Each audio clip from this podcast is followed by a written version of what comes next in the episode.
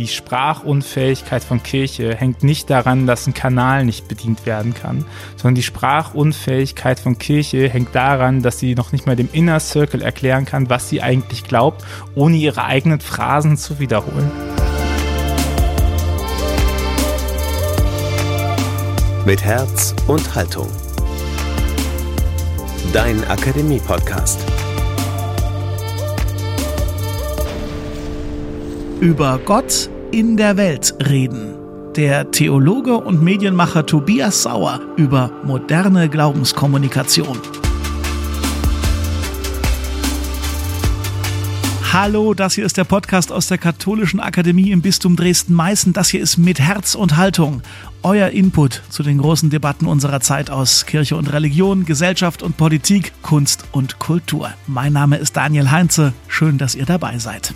Wer sich durch Instagram oder TikTok scrollt, der trifft auf so ziemlich alle Botschaften, die man sich nur vorstellen kann. Verrückte Challenges neben Kochrezepten, krasse Kunst trifft auf Influencer, die über Liebeskummer berichten. Da präsentieren sich Marken und Produkte. Dort geben Life-Coaches Ratschläge für ein besseres Leben und Finanzcracks für ein volleres Konto. Es werden eben all die Themen verhandelt, die den Nutzerinnen und Nutzern wichtig sind. Tja, aber was ist mit christlichen Botschaften? Redet dort auch mal jemand von Jesus oder Nächstenliebe? Und wenn ja, woher kommt das dann? Und wer will das hören oder sehen? Wie könnte die katholische Kirche mit ihren Glaubensinhalten besser zu den Menschen durchdringen, die moderne Medien nutzen? Oder ist der Absender katholisch dank Missbrauchsskandal, Kirchenkrise und Reformstau von vornherein chancenlos im Social Media Game? Über all das reden wir heute mit Tobias Sauer. Der katholische Theologe aus Trier arbeitet unter anderem als strategischer Kommunikationsberater. Als Gründer der Plattform Ruach Jetzt ist dabei Glaubenskommunikation einer seiner Arbeitsschwerpunkte. Mit ihm gesprochen hat für uns und euch Karin Wollschläger von der katholischen Nachrichtenagentur KNA. Tobias Sauer über gelingende Glaubenskommunikation in modernen Medien. Jetzt bei Mit Herz und Haltung.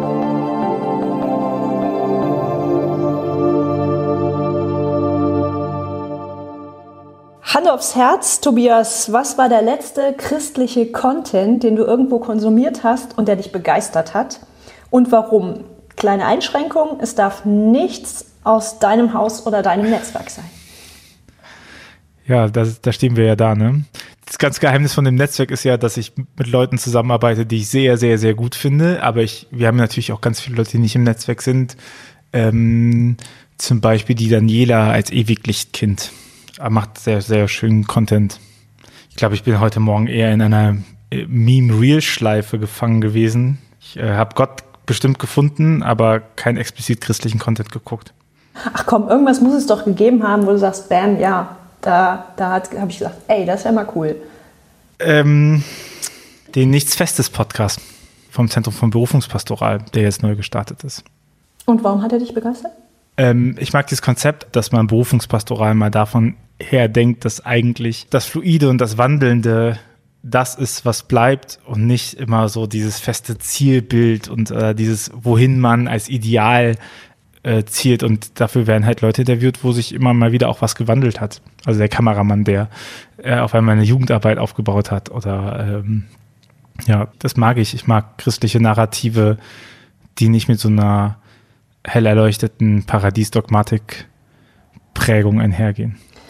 Du hast in den vergangenen Jahren Ruach.jetzt aufgebaut. Das ist einerseits ein Netzwerk von christlichen Kreativen in den Medien, Podcaster, Influencer, AutorInnen, aber auch ein Verlag und eine Beratungsagentur. Mhm. Und es scheint also einen gewissen Bedarf zu geben für Glaubenskommunikation. Ähm, warum hast denn jetzt ausgerechnet du als Anbieter außerhalb kirchlicher Hierarchien und Strukturen gerade so viel zu tun? Boah, das weiß ich natürlich nicht. Ich weiß, dass es dem, dass der Bedarf existiert und äh, Bedarfe natürlich gefüllt werden können. Ich meine, prinzipiell sagt man ja, wenn ein, wenn ein Markt noch nicht erschlossen ist, dann ist es entweder kein Markt oder man hat wirklich mal etwas Neues gefunden. Ich glaube, warum das bei uns funktioniert, ist, weil wir unabhängig sind. Und das macht uns in ganz vielen Strukturdebatten freier. So, wir sind ökumenisch, wir sind privat finanziert. Das, was wir ausgeben, müssen wir selber erwirtschaften. Wir sind getragen von den Leuten, die alle der Meinung sind, dass es gut tut, einen progressiven christlichen Verlag zu haben. Und wir haben halt auch ähm, Track Record. Wir sind seit 2014 habe ich angefangen, äh, den Quatsch auch äh, an, äh, zu professionalisieren. Seit 2017 bin ich selbstständig damit. Seit 2016 gibt es Ruach als Marke. Und ähm, wir können halt zeigen, dass wir nicht darüber reden, was toll sein sollte, sondern dass wir eben ganz viele Sachen schon gemacht haben. Also wir ähm, können, glaube ich, ganz gut zeigen, wofür wir stehen. Und äh, ich glaube immer, das ist wertig. Also zum einen zu sagen, wir sind ein privater Anbieter, wir können uns aus ganz vielen Strukturdebatten rausnehmen und es kann uns auch egaler sein, was irgendeine Konfession denkt, sondern wir arbeiten an der Richtung des Reich Gottes mit. Und auf der anderen Seite äh, können, können Leute, die Lust haben, mit uns zu arbeiten, auch sehen, was wir schon geschafft haben. Und wir, wir labern nicht, sondern wir müssen was machen, sonst, sonst gäbe es uns auch nicht mehr. Aber wofür steht ihr? Was macht ihr? Wir stehen für eine offene, nicht übergriffige Glaubenskommunikation. Wir haben als Zielgruppe die Gruppe der glaubensnahen und kirchenfernen Menschen. Also ich weiß nicht, wenn, wenn, wenn du irgendwie in Kirche arbeitest und dann ähm, gibt es so zwei Sachen, die man hört. Das erste ist, das ist neu dazugekommen, dass sich Leute fast schon entschuldigen dafür, dass sie aus der Kirche ausgetreten sind, weil sie das eigentlich ganz gut finden, aber die Institution so nicht mehr tragen können. Und das, was ich aber schon immer gehört habe, vielleicht hast du ähnliche Erfahrungen, ist dieses, hm, ich glaube ja an Gott, aber nicht so, wie die Kirche das sagt. Und ich glaube, Glaubenskommunikation hat ganz oft daran gekränkt, dass wir nur das hören wollten, was für uns dogmatisch irgendwie korrekt ist. Und alles andere haben wir so unter Patchwork-Religiosität und das sind irgendwie noch die Sinnsucher die, oder Not Yet Christians oder sowas. Das haben wir so abgefrühstückt und gesagt, das ist ja im Prinzip uninteressant. Ne? Die sind noch gar nicht in unserer Sphäre ich glaube aber, dass es total wichtig ist, den Menschen wieder Spiritualität und Glaube als Ressource für ihr eigenes Leben zur Verfügung zu stellen. Also die Möglichkeit zu geben, dass sie sich damit beschäftigen, weil das ja letztendlich die Basis ist. Also die Spiritualität, die Haltung in die Welt zu gucken und davon auszugehen, dass mehr existiert und Glaube, die persönliche Beziehung von mir zum Transzendenten, ne? oder der Katechismus sagt ja, äh, die Antwort des Menschen auf die Selbstmitteilung Gottes. Das, das sind ja die, die Grundbausteine dafür, dass Menschen in irgendeiner Weise sich konfessionell beschäftigen wollen. Und wir gehen sogar noch einen Schritt weiter. Wir denken, ähm, dass es nicht unsere Aufgabe ist, Leute in die Konfession zu bringen, sondern in Dialog mit den Leuten zusammen. Also, dass wir äh, hören, was die Leute von Gott erfahren haben, weil wir darum, darum wissen, wenn Gott sich selber offenbart, dann gibt es jetzt schon mehr Offenbarung Gottes außerhalb der Kirche als innerhalb der Kirche. Und ich glaube, das ist total wertvoll, darauf zu hören, was es da gibt. Aber dann seid ihr eigentlich ganz nah bei dem, was die Kirche eigentlich ja auch möchte. Ne? Also ist die gleiche Zielgruppe, wir haben die Glaubenden, wir haben die Glaubensnahen, Glaubensfernen wollen wir uns aber auch widmen. Ähm, wir wollen die, die Gotteserfahrungen, die in einem bisschen weiteren Kreis sind, da sind wir eigentlich auch dran interessiert, würde die Kirche argumentieren. Ähm, machst du den Job, den eigentlich offizielle kirchliche Verkündiger, Katecheten und Kommunikation erledigen müssten? Machst du das? Ach, ich weiß es jetzt nicht. Ich meine, ich will auch viel, ne? Ich will jetzt schon seit Jahren abnehmen, ich tue es trotzdem nicht. Ich glaube, die Frage zwischen wollen und machen ist halt auch nochmal was. Und nur weil ich halt proklamiere, dass ich etwas möchte, heißt es ja noch nicht, dass ich das mache. Und eigentlich sind wir ja auch, äh, ne, ich schaue auf Evangelii Nuntiandi, da ist ja die Reihenfolge der Evangelisation erst Zitat, dann, wenn jemand fragt, das Wort und dann erzeugt es ein Brennen im Herzen. Und äh, Absichtsbekundungen sind halt, wir sagen die ganze Zeit Worte, ja, wir wollen alles und jeden. Ja, okay, nett. Da helfen wir ja auch mit der Beratung mit, dass es da besser wird. Ähm, ich glaube, rein faktisch, rein statistisch ist ja offensichtlich, dass es nicht funktioniert. Und ich glaube auch da nochmal, die, die Sprachunfähigkeit von Kirche hängt nicht daran, dass ein Kanal nicht bedient werden kann, sondern die Sprachunfähigkeit von Kirche hängt daran, dass sie noch nicht mal dem Inner Circle erklären kann, was sie eigentlich glaubt, ohne ihre eigenen Phrasen zu wiederholen. Also was bedeutet denn Trinität? Wo spüre ich denn Trinität? Wenn Gott sich mir immer wieder offenbart, wo, wo macht es sich für mich deutlich, dass Gott existiert? Was bedeutet denn Nachfolge, Sünde, Vergebung? Was sind denn diese Begriffe? Ne? Wofür, wofür soll ich eigentlich mein Kind taufen lassen? Was ist der Sinn und Zweck von Firmung? Und wenn man das seinen eigenen Peer Group nicht mehr erklären kann und nur darauf gebaut hat, dass das kulturell irgendwie so geprägt ist, weil man das ja so macht, ja, dann sieht man halt genau das, was jetzt passiert. Wir haben einen Traditionsabbruch, den wussten wir auch schon seit der, äh, seit der Jahrtausendwende hat man ignoriert, ist an diesem Punkt jetzt, ja, Traditionsabbruch ist real. Die Ostermesse wird in Zukunft nicht stärker besucht werden als die Sonntagsmesse. Ne? Weihnachten, kulturell noch ein bisschen besser geprägt, hat immer noch bessere Zahlen. Und was wir halt machen, ist auf die Inhalte nochmal pochen. Und äh, ich meine, wir, wir sind ja kirchennah. Ich bin katholischer Theologe. Meine Kollegin ist evangelische Religions- und Medienwissenschaftlerin. Wir haben evangelische Theologinnen dabei äh, und Gemeindepädagogen. Also wir sind ja Leute, die eigentlich kirchlich sozialisiert sind oft noch und auch eine sehr nahe Nähe zur Kirche haben. Aber wir haben eben nicht den institutionellen Zwang, etwas zu machen, was schon immer da war und dass wir das Leben so also der institutionelle Zwang zu machen, was schon immer da war. Würdest du nicht sagen, dass die Kirche auch nach was anderem sucht, da rauszukommen? Klar, aber es ist, ich, ich bin fest davon überzeugt, dass Innovation nicht aus einem System herauskommt, weil Systeme sind dafür da, sich selber zu erhalten. Das ist in jeder Systemlogik drin, sondern es braucht das Tandem aus jemandem, der außen steht und Druck gibt und jemandem, der innen steht und Kontinuität gibt. Weil der, der außen steht, kann nämlich nicht die Organisationslogik begreifen und jemand, der innen steht, tritt seinem eigenen Chef auch nicht gegens Bein.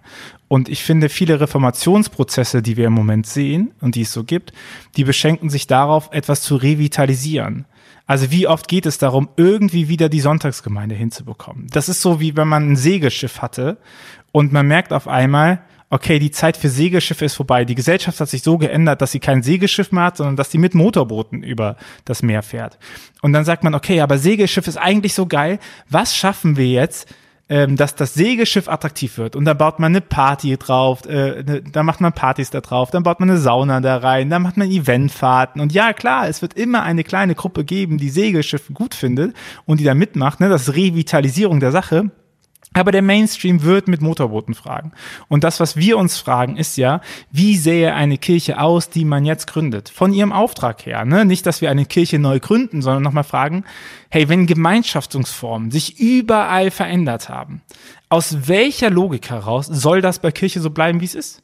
Also jeder Verein, jede politische Vereinigung, jede NGO, jede selbst der Kindergarten und die Elternarbeit in der Schule sagen, Gruppen sind schwierig. Und unsere ganze Pastoral baut darauf, dass es eine Gruppe gibt, der man zugehörig wird, um dann etwas zu machen in Kirche. Ne? Und wir bauen darauf, dass wir Versammlungen haben als großes Element. Es gibt immer noch Formen von Versammlungen und es gibt immer noch Formen von gemeinschaftlicher Aktion, aber die haben sich gewandelt. Und ich glaube, was unsere Stärke ist, wir müssen halt nicht darauf gucken, was schon ist, um das zu revitalisieren. Und das würde ich sagen, ist schon eine Aufgabe von jemandem, der innerhalb eines Systems ist, zu sagen auch, ich nehme die Leute mit, ne, ich hau dir nicht allen von den Kopf. Äh, und wir haben halt die Freiheit zu sagen, naja, was, was wäre denn, wenn das anders aussieht? Und wir können ja im Netzwerk viele Beispiele aufzählen, wo das funktioniert und wo man auch zeigt, nee, es liegt nicht daran, dass die Menschen nicht mehr beten wollen. Es liegt daran, welche Form angeboten ist, wie, wie das Vertrauensverhältnis aussieht und wie der Beziehungsaufbau funktioniert. Hast du mal ein Beispiel? Klassisches äh, Beispiel, äh, Josephine Teske ist Pfarrerin der Nordkirche, ist äh, mittlerweile im EKD-Rat drinne und äh, Fine kam vor zweieinhalb Jahren, äh, Corona, Ostern, kam äh, zu mir und sagte, hey Tobias, ich brauche eine App. Ich möchte mit den Leuten beten. Die Andacht, Andachten auf Instagram, das funktioniert schon ganz gut, aber ich würde gerne, dass die so Gebetstexte, wir würden das Tagzeitliturgie nennen, ne? dass es sowas existiert und sowas gibt. Und dann haben wir es gebaut und das ist, das ist eine Homepage, seligkeitsdinge.de, die hat halt täglich die Gebetstexte geändert und wenn man morgens, mittags, abend drauf kam, war halt die Einleitung und der Schluss jeweils tagsüber angepasst. Nichts Besonderes, wirklich reiner Text, ne? Nichts anderes als ein Gebetbuch. Trotzdem waren in der Osterzeit waren ähm, 3500 Leute durchschnittlich auf der Seite, die ungefähr siebeneinhalb Minuten drauf waren. Und dann sind sie entweder auf der Toilette eingeschlafen oder sie haben halt irgendwie es gelesen und gebetet oder sowas. Das sieht man nochmal, also wann hat man zuletzt eine Andacht ange angeboten, wo halt täglich 3500 Leute kamen. Klar, klar, Netz, äh, territorial einschränkter äh, Begriff, das hoch ist, aber es funktioniert. Und ich glaube, das, das hat halt funktioniert, nicht weil es niemanden gibt, der sonst schöne Gebetstexte schreibt, sondern weil, weil Josephine sehr, sehr, sehr, sehr viel von ihr zeigt, von sich gibt, Beziehungsaufbau zulässt, zeigt, so glaube ich, das bin ich als Pastorin und das ist das, wo die Leute Vertrauen reinschöpfen und sagen, hey, das ist nicht irgendjemand. Und wenn ich sowas Intimes wie das Gebet teile, also im Prinzip zulasse, dass jemand auf meine Weltsicht guckt und das mit jemandem teile, dann mache ich das mit jemandem, dem ich auch selber vertraue und nicht mit irgendjemandem dahergelaufenen. Das heißt, ich brauche eigentlich einen Zubringer. Ich brauche schon einen Influencer, den, der glaubwürdig ist und der dann zu diesen Inhalten hinführt. Wenn jetzt ein Bistum sowas auf seine Seite stellen würde, glaube ich nicht, dass so viele Leute das klicken würden also es funktioniert natürlich auch mit Marken. Man kann ja auch Markenbeziehungsaufbau bauen, aber ich glaube, der, der wichtige Punkt ist, dass man Beziehungsaufbau baut. Also das Ganze ist ein Beziehungsgeschäft. Und das wissen wir ja auch nicht erst seit Social Media, oder? Also diese Sachen so, Glaube kommt auf zwei Beinen oder das personale Angebot oder so. Die Apostel, die herumgereist sind, Paulus, der persönlich Briefe geschrieben hat. Also es ist immer ein Beziehungsgeschehen. Und die Frage ist ja, worauf baut man das Beziehungsgeschehen auf? Also worin lenkt man die Beziehung? Es gibt ja auch Markenbeziehungen. Also DM zum Beispiel ist richtig gut, eine Markenbeziehung aufzubauen zwischen sich und den Kundinnen, dass die halt sagen, ich gehe lieber bei DM einkaufen, weil da fühle ich mich wohl, ne? Hier bin ich Mensch oder sowas. Das, also man sieht, dass es möglich ist, eine Markenbindung zu bauen. Die ganzen Luxusmarken äh, machen Markenbindung, ne? Und das ist nicht so, dass das nicht funktioniert. Also wir haben im Netzwerk zum Beispiel Was zur Hölle. Das ist ein Projekt äh, von Theologie, evangelischen Theologiestudierenden, die Examsvorbereitung bieten. Also die in Infovideos und in einem Buch zu Frauen der Theologiegeschichte gut aufbereitete, letztendlich Examsvorbereitung hat, bisschen spielerischer. Und die kommen, äh, die kommen auch gut an und die Leute binden sich natürlich an was zur Hölle. Ne? Und das ist für die das, das Konstrukt, an die sich binden. Und wenn man die Person dahinter austauschen würde, wäre das natürlich da besser möglich, als es jetzt äh, bei einer Josephine Teske wäre, dass äh, diesen Account könnte kein anderer übernehmen. Aber was sind denn die Voraussetzungen, um glaubwürdig über den christlichen Glauben zu sprechen, das Christsein zum Thema bei Instagram und Co. zu machen? Auch diese, diese positive Markenbesetzung, wie kriege ich das hin? Ich glaube, das Allerwichtigste ist, erstmal sich klar darüber zu machen, was man eigentlich glaubt und was an einem besonders ist. Also was habe ich denn anzubieten oder was habe ich denn persönlich verstanden von Gott, dass es für andere äh, relevant ist. Also ich brauche ja niemanden, der mir nochmal das Evangelium vorliest. Guck mal, es geht bei Digitalisierung um Themen und nicht um Orte. Ich brauche nicht den fünften Fahrturm irgendwo, der mir was hat. Das ist so, das ist aus der Logik heraus, dass 50 Kilometer entfernt kann ich mich irgendwie nicht mehr, äh, habe ich keine Mobilität, aber irgendwie soll das Evangelium territorial weit verbreitet werden. Also macht man alle 50 Kilometer einen neuen, neuen Kirchturm und dann kann wieder jemand den, den gleichen Text vorlesen. Natürlich ein bisschen überspitzt formuliert.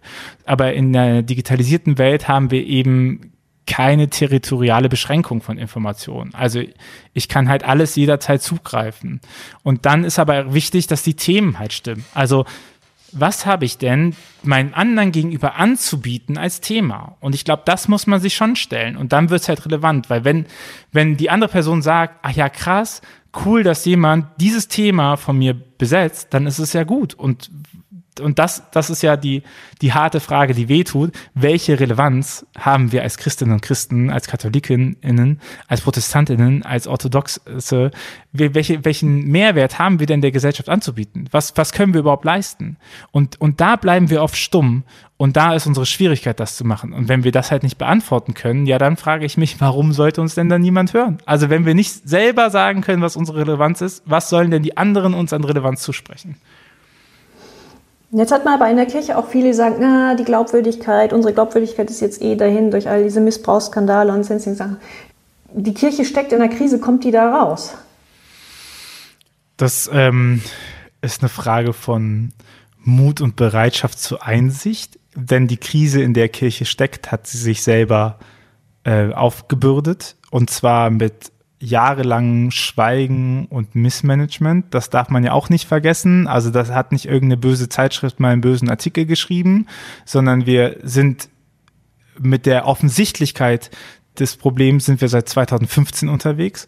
Und ich glaube, es ist zweigliedrig. Das eine ist, dass wir in unserer Kommunikation nicht hinterherkommen und immer getrieben sind von dem, was, was, äh, was aufkommt.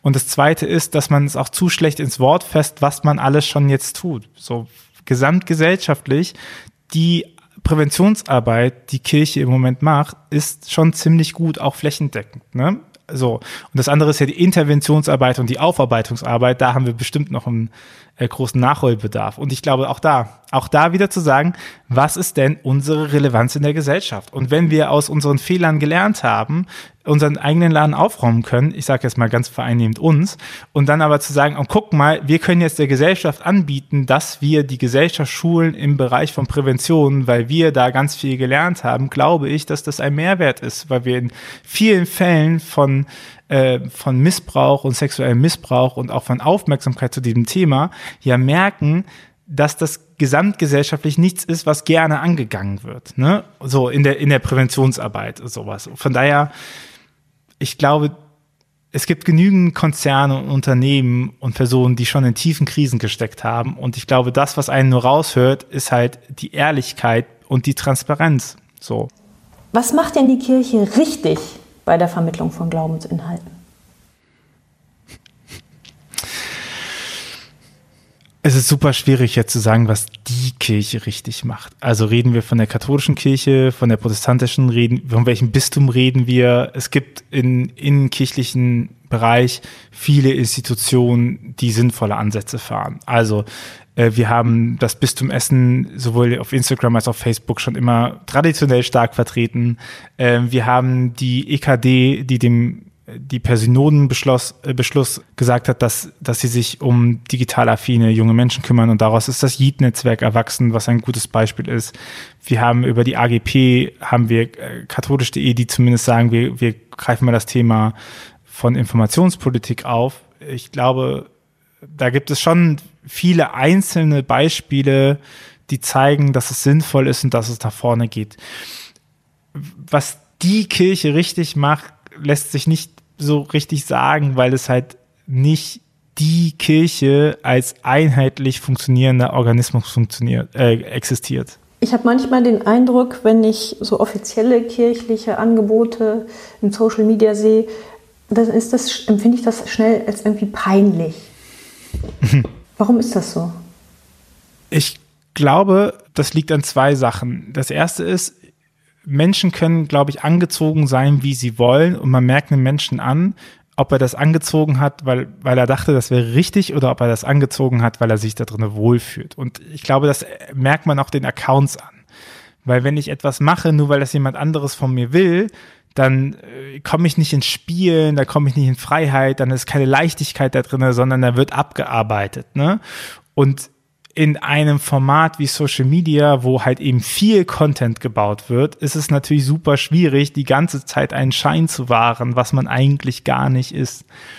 Ich glaube, das ist etwas, was wir dann so als peinlich irgendwie wahrnehmen. Und das zweite ist die Annahme, glaube ich, äh, so auch bei Jugendlichen, ne, wenn wir was mit Jugendlichen machen wollen, dann lass uns doch mal was mit Rap machen und mit Hip-Hop und das ist doch irgendwie cool. Und dann denke ich so, ich dachte, nee, ey, denk mal in deine Schulzeit zurück. Die LehrerInnen, die du gut fandest, waren jetzt nicht unbedingt die LehrerInnen, die am jugendlichsten war, sondern äh, das waren irgendwie auch Leute, die selbstsicher waren in sich, wo du auch gemerkt hast, die kannst du nicht aus der Ruhe bekommen die waren dir gegenüber, die konntest du ansprechbar sein und die mussten nicht hip und jung sein. So war vielleicht manchmal auch der Fall so.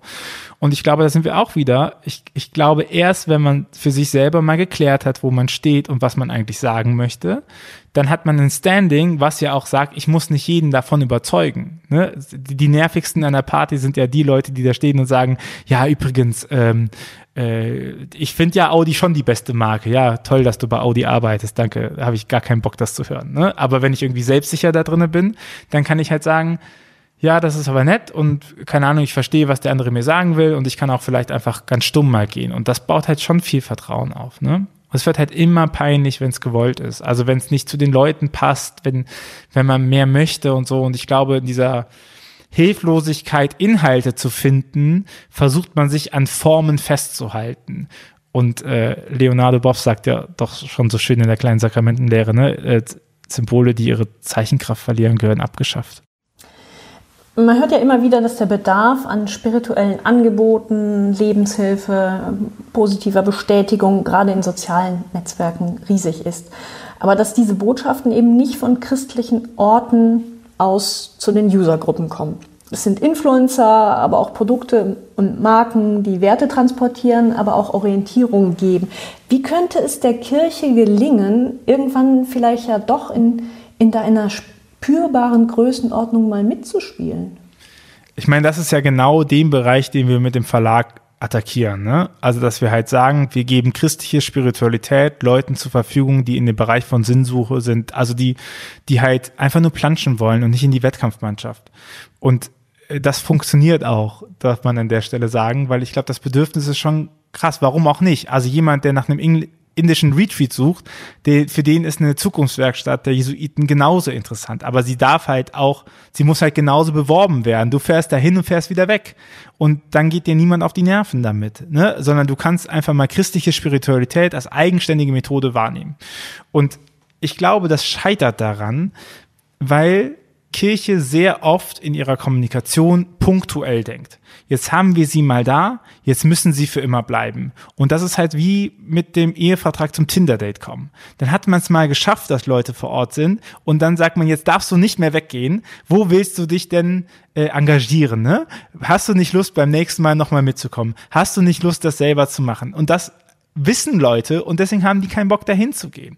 Und ich glaube, es ist super wertvoll, christliche Spiritualität auch ohne Kirche zu denken. Das bedeutet ja nicht, dass es nicht trotzdem eine Gemeinschaft gibt. Und das bedeutet nicht, dass man auch irgendwie da sprachfähig weiterhin, aber sich mal zu überlegen, was haben wir auch an, an Schatz anzubieten auf dem freien Markt? Was, wo, was könnten denn Leute entdecken? Und da gibt's ja, gerade in der katholischen Tradition enorm viele Sachen. Ich würde auch behaupten, ein Rosenkranz würde funktionieren als Meditationshilfe. Ne? Und wenn man aber immer sagt so, oh, aber wenn die das nicht glauben und nicht sonntags in die Kirche gehen, dann hat das alles keinen Wert. Ja, wo sollen sie anfangen? Ne? So, die Sonntagsmesse ist etwas für Hochverbundene, die, die irgendwie da schon stark drinne sind im Thema. Das ist halt eine Nerd-Veranstaltung. Und welchen Weg, also wie, wie kommen sie denn hin zu diesem Nerdtum? Ne? Wo sollen sie denn einsteigen? Und ich glaube, dieser Einstiegspunkt, der fehlt. Und ich glaube auch, dass man diesen Einstiegspunkt gut gestalten kann. Zum Beispiel, ne, nehmen wir nochmal FINA als Beispiel, indem man äh, dieses gemeinsame Beet anonym mit sich selber ausmachen kann. Da beobachtet mich mal keiner, wenn ich bete. Das kann ich einfach mal ausprobieren. Bei mir. Mit einer Person, die ich vertraue. Und, und ne, solche Möglichkeiten gibt's ja nicht. Wenn ich, was, wo, wo finde ich Vorbilder im Glauben? Wer, wer kann mir denn sagen, wie, wie Glaubensleben funktioniert? Und dann hätten wir zum Beispiel, es war nicht mehr einfach, wo wir Heiligengeschichten erzählen, weil ich glaube, das funktioniert ganz gut. Und dann sieht man auf einmal, hey, Heiligengeschichten zeigen einfach, dass Glaubensleben nicht bedeutet, man ist die durchstrahlteste Persönlichkeit der Welt, sondern keine Ahnung, ein Vincent von Paul hatte Spielschulden und musste nachher als Sklave auf einem Piratenschiff arbeiten, wurde von einem Ex-Franziskaner, der dann dem Islam übergetreten ist, zurück nach Paris geschmuggelt. Und dann hat Vincent gedacht, ja, okay, fange ich nochmal von vorne an, war vielleicht gar nicht so schlecht. Und ist der Begründer der modernen Caritas, ne? So, und ich glaube, diese, diese, diese Brücke fehlt einfach. Und dafür muss man sich aber lösen von dieser punktuellen Kommunikationsweise, ne? So, jetzt habe ich sie einmal, jetzt bleibe ich hier, so, man muss diese Prozesse betrachten, dass der Weg von Spiritualität zu Kirche und Konfession eben ein Prozess ist über Glaube, Religion, äh, also über einzelne Auseinandersetzungen mit der Transzendenz, gemeinschaftlicher Sprachwerdung und letztendlich Selbstnormierung. Braucht die Kirche ein bisschen mehr Gelassenheit und Unverbindlichkeit in ihren Angeboten? ich hasse ja Niederschwelligkeit als, als äh, Wort, weil Niederschwelligkeit hat immer sowas von, wir sagen denen einfach nicht, dass wir Christen sind und irgendwann finden sie es so gut, dann sagen wir es denen und dann wollen sie nicht mehr weg. Ne? Das, äh, das hat ja was. Ich würde sagen, es braucht diese Arbeit explizit an den unterschiedlichen Stufen. Also explizit zu sagen, woran, woran, was hat der andere denn gerade? Also äh, arbeiten wir an Spiritualität, an, der, an dem Blick in, der Welt, in die Welt, arbeiten wir an Glaube, also die Beziehung zum Transzendenten, ne? welche obersten Prinzipien nehme ich an, äh, sind die immanent, sind die transzendent? Ist es die Religion, also die gemeinschaftliche Sprachwerdung von persönlicher Glaubenserfahrungen? Oder ist es die Kirche und Konfession, also die Selbstnormierungen, um weiter in seiner Spiritualität, in seinem Glauben und seiner Religion zu wachsen? Und in all diesen Sachen können wir ganz explizite Angebote machen. Die müssen sich nicht verstecken, aber sie müssen halt klar machen, ich überspringe hier nichts und nur weil du hier mitmachst im Sinne von, wie guckst du auf die Welt, kommst du nicht an den Punkt hin, wo du sagst, jetzt musst du das und das aber getan haben. Und ich glaube, das verwischt, weil wir viel zu oft diesen Zug rein haben und sagen, aber wenn denen das Spaß macht, dann müssen sie doch unbedingt das und das machen. Und ich glaube, diese Gelassenheit täte schon ganz gut. Ne? Also deswegen, ähm, ja, Gelassenheit tut gut, und aber B, wir müssen das nicht verstecken, sondern wir können ganz explizit arbeiten, aber wir müssen wissen, auf welcher Stufe wir mit dem anderen reden. Und was ist, wenn ich jetzt sage, hier ist Kirche cool. Ja, hier in Social Media, bei Ruach jetzt, das, das finde ich alles cool. Wie finde ich dann den Weg zum Real Life? Wenn ich sage, ich möchte jetzt auch mal Menschen in echt treffen, die bitte auch so cool sind, wo Glauben und Spiritualität auch im Real Life cool ist und mir Spaß macht. Wo treffe ich die dann? Wie finde ich da den Zugang? Also erstmal würde ich ja in Frage stellen, ob es eine Trennung zwischen analog und digital gibt. Ne? Also wenn wir davon ausgehen, ARD, ZDF Online-Studie sagt, Menschen gehen nicht online, Menschen sind online und wir haben jede dritte bis fünfte Minute ist eine Minute online in der Zielgruppe von 14 bis 29, dann stellt sich mich ja schon die Frage, wo das Real Life beginnt und das Fake Life aufhört. Beziehungsaufbau, und das haben ja viele wahrscheinlich auch in der Corona-Pandemie gemerkt, bedarf nicht unbedingt einem physischen Kontakt, sondern auch wir werden ja nach dem Podcast ein relativ klares Bild davon haben. Analoge Welt hat natürlich den Vorteil, dass wir viel mehr Eindrücke bekommen. Ne? Wir sehen jetzt unseren Oberkörper und so. Das, äh, darauf beschränkt sich jetzt unsere Sache und wenn man analog hat, hat man mehr Eindrücke. Also deswegen würde ich erstmal sagen, der, der Beziehungsaufbau, der existiert online, ist ein wahrer Beziehungsaufbau. Und auch wenn sich Leute in den Kommentaren treffen und miteinander reden, ist das was Wahres. Wir kennen Geschichten von Leuten, die sich dann auf irgendwelchen Veranstaltungen nochmal getroffen haben. Und das ist ja der weitere Punkt. Also es gibt ja Veranstaltungen. Viele kann man in Hamburg in den Gottesdienst gehen. Viele Leute reisen an. Äh, Nelisa Quarch ist im Bistum Limburg viel unterwegs äh, und ist treffbar. Wir waren auf dem Kirchentag, wenn man in Trier ist, herzliche Einladung. Also ich, die, die Leute sind ja nicht irgendwie auf einer Raumstation oder so, sondern auch viele aus unserem Netzwerk sind ja auch tatsächlich aktiv. Wir haben, wir haben Musiker und Künstler dabei. Marco Machalzik ist regelmäßig auf Bühnen, Jonas ist regelmäßig auf Bühnen, Lea Weigand ist regelmäßig auf Bühnen und in Talkshows. Also es gibt ja schon die Momente, wo dich die Leute treffen können. Genau. Aber auch da nochmal, wir sind ja nicht das, Gemeinschaftsfreizeitangebot. Ich glaube, wenn diese Brücke geschlossen ist, also wenn, wenn es Leute gibt, die wieder Lust auf Spiritualität und Glaube machen und Leute darin firm machen, dass ihr eigener Glaube ein eigener Wert hat, unabhängig von Wertung einer Institution. Ich glaube, das macht sie auch wieder selbstsicher in die vielfältigen äh, Angebote, die kirchliche Landschaft bereitet, auch irgendwie connecten zu können, aber eigenständig. Das ist kein direkter Weg und das muss auch nicht so sein. So, aber die können sich bewusst dafür entscheiden. Und das passiert ja auch. Also wir wissen ja schon viele, die sagen, äh, ach, da habe ich wieder meine Gemeinde gefunden oder sowas. Oder gründen Hauskreise oder äh, machen Lesezirkel oder so. Der Berliner Kommunikationsexperte Sebastian Kemmler hat beim katholischen Medienkongress im vergangenen Jahr angeregt, dass die Kirche sich Influencer mit großer Reichweite suchen sollte, die glaubwürdig über Glaubensinhalte sprechen und so eben zum Markenbotschafter fürs Christentum werden könnten. Auch, wir hatten es gerade schon, weil kirchliche Marken und Absender vielleicht aus eigener Kraft weniger Chancen haben, mit den großen Marken oder Persönlichkeiten in sozialen Medien auch nur ansatzweise mitzuhalten. Wie schätzt du den Ansatz ein? Also eine Agentur ist halt immer nur so gut wie ihr Briefing, ne? Wir kommen immer wieder auf denselben Punkt zurück. Sorry, wenn ich mich wiederhole, aber was sage ich denn dem, was sage ich denn dem Influencer, wenn ich ihn briefe? Was sage ich ihm denn? Sage ich ihm, zeig mal, wie du morgens betest? Dann endet das so wie diese Werbekampagne von dem Waschmittel, wo alle wo die Influencer, die mitgemacht haben, sich neben eine Wasch, äh, Waschkiste gestellt haben und gesagt haben, oh, ich wasche meine Wäsche übrigens immer nur mit Waschmarke XYZ. So, und ich, ich also ich bleib dabei. Das Grundproblem von Kirche ist nicht, dass sie keine Struktur hat, dass sie kein Geld hat. Es gibt uns, es, also wir zeigen ja in unserem Netzwerk, es gibt ja auch katholische CreatorInnen. Es gibt auch größere katholische CreatorInnen. Man könnte sie auch noch mehr unterstützen. Hey, wir sind da, ne, macht mit uns Kooperationen, wir sind ja da. Es gibt ja auch Leute, die sich mit größeren Accounts damit identifizieren. Aber was, was, was ist das Briefing, was ich denen gebe? Was sollen die denn sagen? Sollen die sagen, geht mal alle zur Veranstaltung XY? Oder sollen die sagen, ich bin übrigens auch Katholik? Ne? Also, was, was, was stellen die denn vor? Was, was ist deren, was ist die Aussage, die sie treffen? Und ich glaube, daran hapert diese ganzen Sachen, weil man sich vorstellt, hey, wir geben uns ein einheitliches Markenbild und dann wird Kirche gut. Hey, natürlich hat das einen Teil davon, dass man sein Markenbild bearbeitet, aber es steht und fällt einfach damit. Kirche ist irrelevant für die Menschen, weil Kirche irrelevant für die Menschen ist. Und wenn das nicht aufgelöst wird an irgendeiner Stelle, dann, dann wird's nicht besser weil die Leute nichts mit Kirche zu tun haben, nicht unbedingt wegen dem institutionellen äh, Versagen bei sexuellem Missbrauch, sondern das zeigen ja auch die ganzen Kirchenaussichtsstudien, dass es ein langer Entfremdungsprozess ist. Und das ist natürlich klar, wenn ich nicht glaube, wenn ich mich nicht unterstützt fühle in meinem Glauben, wenn ich nicht irgendwie einen Mehrwert davon habe, dass Kirche existiert, warum soll ich denen was von meinem Einkommen bezahlen? Ne? Und daran, daran werden auch keine InfluencerInnen was machen. Das kann man, das kann man punktuell benutzen, keine Ahnung, wenn man Kirchensteuerstatistiken hat und man möchte auf eine große Reichweite setzen, um dafür zu sagen, guck mal, Kirche macht auch was Tolles oder sowas, ne? So.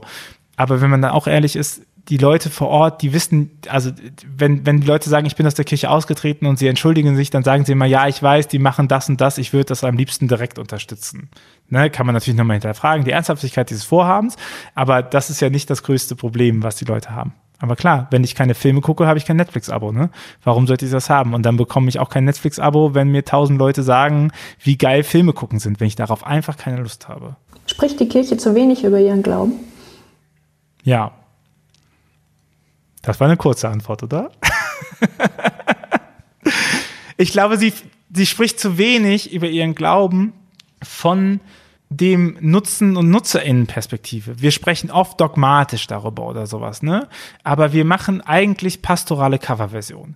Also nimm die Weihnachtsgeschichte. Dann wollen wir die Weihnachtsgeschichte irgendwie modernisieren und dann ist es halt nicht Jesus von Nazareth sondern, äh, äh, in der Krippe, sondern es ist nachher Kevin im Plattenbau. dann kommt nicht die Königin, dann kommt vielleicht die Frau, die Männer vom Lotto und haben dann Gewinn oder so. Ja, okay, das ist alles nett. Das sind halt Coverversionen, okay? Aber Coverversionen behalten halt immer, transportieren ganz viel von der Motiv Welt noch mit, die eigentlich gar nichts direkt mit der Offenbarung Gottes zu tun haben. Hat seinen eigenen Wert, ne? Coverversionen sind auch toll. Und äh, woran wir halt arbeiten, ist nochmal zu sagen, so was sind eigentlich die Baselines? Und wenn man sich nochmal fragt, was ist denn Weihnachten in dieser offensichtlich konstruierten Geschichte, dann ist doch die Nachricht, ein Volk erwartet den König, den Retter, der mit so wie sie sich macht und mächtig vorstellen, also mit mit Soldaten einmarschiert und endlich dieses geplagte Volk befreit. Und dann erzählt die Weihnachtsgeschichte davon, Gottes Macht ist da, der Himmel reißt auf, Könige entdecken das auf einmal und was sehen sie? Ein kleines Kind in der Krippe. Jeder, der mal ein kleines Kind hat, die wissen, Kinder können nichts anderes außer schreien und scheißen. Und das sind die großen Kompetenzen. Und wer sich da hinstellt und sagt, das ist unser König, das ist ja verrückt. Und die ganze Weihnachtsgeschichte ist, ähm, würde ich sagen, eine, eine Baseline der Weihnachtsgeschichte ist, Gottes Macht ist da, aber ganz anders, als du sie dir vorstellst. Und wenn man da an solche Sachen nochmal rangeht, ja, ich kann heutzutage sehr gut und es braucht solche Geschichten von, wie ist denn Gott mächtig in dieser Welt, anbetracht mit dem, was in der Welt passiert. Und wenn ich so über meinen Glauben anfange zu sprechen und darauf Antworten formulieren, so wie das ja eigentlich, und deswegen bin ich überzeugter Katholik, weil ich glaube, das ist halt der Punkt, wo Tradition halt ansetzt, wo wir sagen, wir re rezipieren nicht immer etwas, was schon da war, sondern wir gehen davon aus, dass Gottes Geschichte immer noch mit uns ist. Also sind wir ja auch in der Lage, immer wieder das zu aktualisieren und neue Geschichten zu finden, weil der Schöpfungsbericht ist auch im babylonischen Exil äh, entstanden, wo sie gesagt haben, hm, der alte riecht, reicht uns wahrscheinlich nicht mehr aus, um zu erklären, dass Gott groß ist und das alles eigentlich im Kopf hat. Wir machen mal nochmal einen neuen, wir aktualisieren das. Die Apokryphen, Judith, äh, Daniel, die Weisheitsliteratur, ne, ist auch alles erfundene Geschichten, um den Leuten klarzumachen, wie das ist. Und ich würde sagen, hey, warum erzählen wir nicht heutzutage mal eine Geschichte zu Weihnachten, die heißt, Gottes Macht ist da, aber ganz anders, als wir sie uns vorstellen, weil ich glaube, dazu gibt es genügend Anhaltspunkte, wo man mal erklären könnte, warum das Reich Gottes angebrochen hat, während unsere Welt auseinanderfällt. Und wo sollen wir die Geschichte erzählen? Ähm, überall. Ich glaube, Kirche denkt ja ganz oft, sie hätte keine Struktur. Das stimmt aber nicht. Wir haben kostenlose Sendeplätze in Radios. Wir haben kostenlose Sendeplätze in Fernseh. Wir haben Geld. Jedes Bistum hat seine Kommunikationsabteilung. Wir haben Kanäle. Wir haben Bistumspresse. Wir haben doch meistens noch ganz gute Kontakte zu Medienvertreterinnen. Wir haben gute Kontakte zur Politik. Also sich dahin zu setzen und zu sagen, oh, ich weiß gar nicht, was ich da machen kann, ist manchmal auch einfach die Ignoranz von eigener Macht. Und die Ignoranz von eigener Macht hat uns auch an diesem Punkt geführt, was schlechtes Image gibt. Ne? Ah, schade, da kann ich leider nichts machen und so. Also alleine, alleine nur, wenn man mal überlegt, wie viel Sendezeit uns noch zugestanden wird über das Grundgesetz. Alleine mit dieser Sendezeit kann man das erzählen. Ne? Also es ist ja nicht so, dass Kirche sich von null hocharbeiten muss. Die ist immer noch sehr stark integriert in gesellschaftlicher Öffentlichkeit. Wenn man aber die ganze Zeit nur Antworten gibt auf Fragen, die niemand gestellt hat, dann muss man sich nicht wundern, dass sich keiner darüber freut. Ne? Also wenn ich auf eine Party gehe und die ganze Zeit Antworten gebe auf Fragen, die nicht gestellt worden sind, bin ich halt der Weirdo. Egal wie sinnvoll die Antworten wären, die Frage wurde einfach nicht gestellt. Und ich glaube, das äh, muss man sich schon nochmal klar machen. Und ich meine, hey, ich meine, wir sind ein Mini-Netzwerk, ne? Wir müssen das aus eigener Tasche zahlen und wir schaffen auch Reichweite.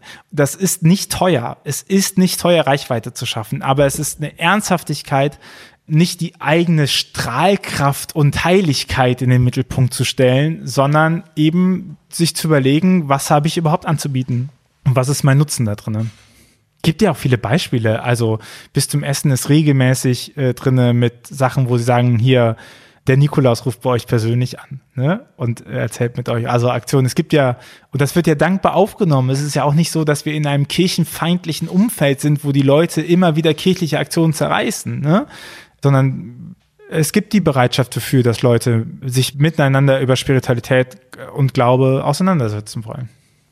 Würdest du gern öfter gefragt werden? Würdest du enger gerne eine eher eine Kooperation haben, wenn ein Bistum auf dich zukäme oder die Deutsche Bischofskonferenz würde zu dir kommen und sagen, lass uns was zusammen machen? Ich meine, äh, das große Glück, sonst würde es ja nicht funktionieren, ist, dass ja in den vergangenen Jahren sehr viele immer wieder auf uns zugekommen sind und sagen, wollen wir was zusammen machen. Und ja, davon leben wir. Also wir leben davon, dass Leute mit uns kooperieren. Wir sind auch im Netzwerk immer offen. Also wir, wir können den Leuten nicht sagen, mach das mal. Wir sind kein, das sind keine Menschen, denen man was füttert und dann machen es, sondern wir können das halt vermitteln, ne? Und die Reichweite geben. Ich glaube, das ist sinnvoll. Und als jemand, der davon lebt, natürlich, fragt mich bitte immer. Aber ich glaube, wir können halt zeigen, was wir gemacht haben. Das muss man sehen. Wir haben natürlich auch einen Stil und äh, ich glaube, ich habe ja auch recht ausführlich dargelegt, dass wir auch eine gewisse Schlagrichtung haben in unserem Treiben. So, ich glaube, das ist äh, theologisch gut gedeckt, was wir machen. Wir machen das nicht aus einer Kirchenfeindschaft heraus, sondern wir machen das aus einem Willen, dass es weitergeht, aber auch aus einem Wissen, dass es nicht so weitergeht wie jetzt.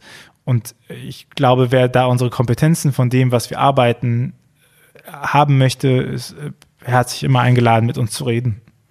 Also Glaubensvermittlung auch im Jahr 2023, auch in sozialen Medien, Glaubensvermittlung, Spiritualität ist möglich. Aber Arbeit. Aber Arbeit. Tobias, ganz herzlichen Dank für deine Einblicke. Dankeschön.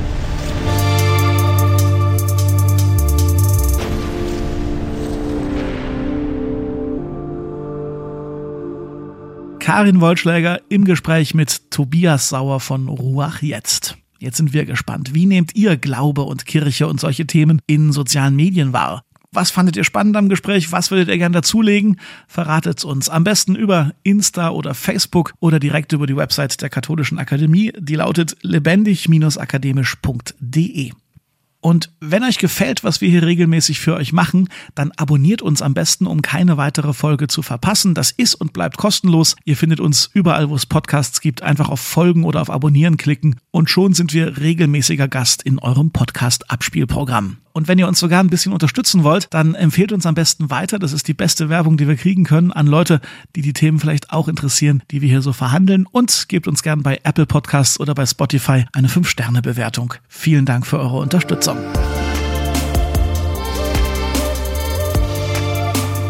an dieser Folge mitgearbeitet haben. Karin Wollschläger, Thomas Arnold, Jonathan Burger, Emily Siegel und ich. Mein Name ist Daniel Heinze. Vielen Dank für die Aufmerksamkeit. Tschüss und bis zum nächsten Mal. Mit Herz und Haltung. Dein Akademie-Podcast.